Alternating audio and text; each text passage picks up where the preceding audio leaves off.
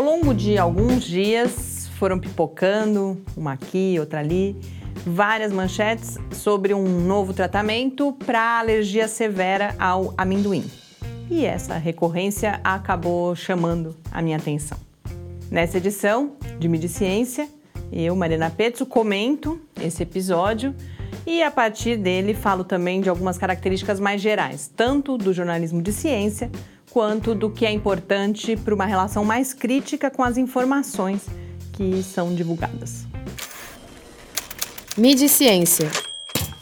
Resumo semanal comentado das principais notícias sobre ciência e tecnologia do Brasil e do mundo.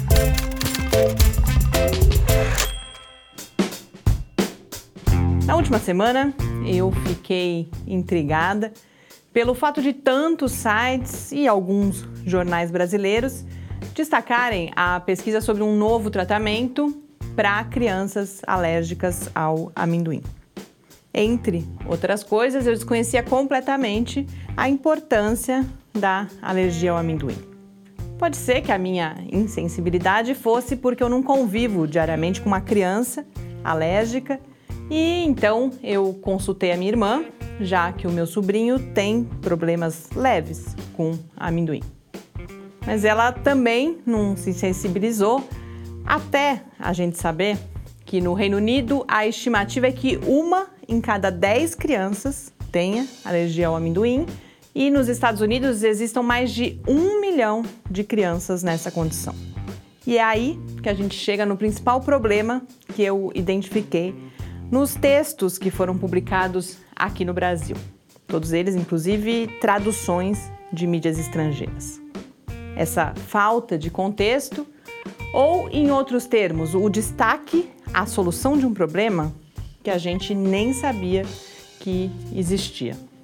A não ser na Folha, que traduziu um texto mais completo do The New York Times, os outros textos que foram publicados por aqui nem mencionam essas estatísticas. Muitos deles, aliás, foram traduzidos das mesmas fontes, tem os mesmos depoimentos, explicações dos mesmos especialistas e também as mesmas falhas. Além disso, eles não se dão ao trabalho de situar o problema aqui no Brasil e aqui eu incluo a Folha. Mas é também na Folha que a gente fica sabendo que uma adolescente morreu em outubro na Inglaterra depois de consumir amendoim em um restaurante, mesmo tendo avisado que ela era alérgica.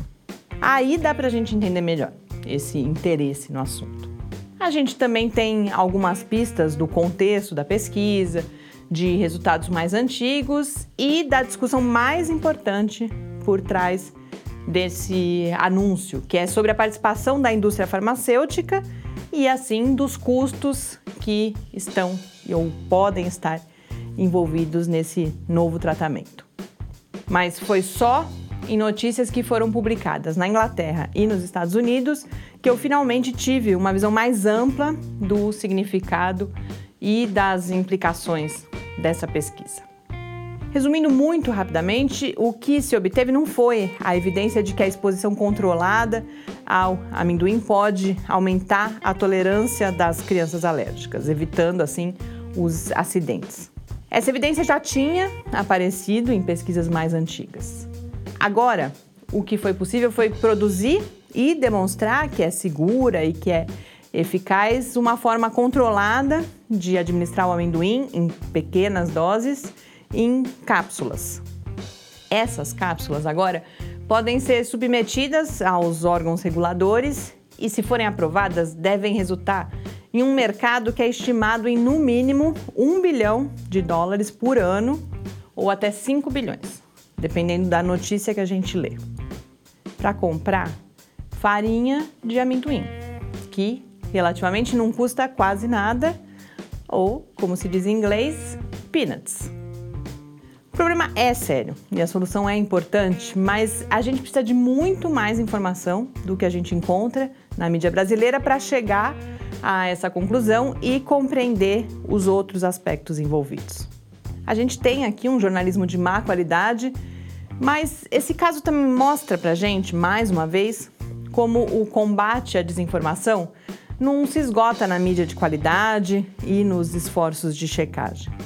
São necessárias fontes de informação alternativas, diversificadas. Também leitores, espectadores, internautas, educados para localizar e consultar essas fontes e, a partir delas, construir a sua visão mais crítica da realidade. É essa leitura que eu desejo para vocês, junto com uma ótima semana.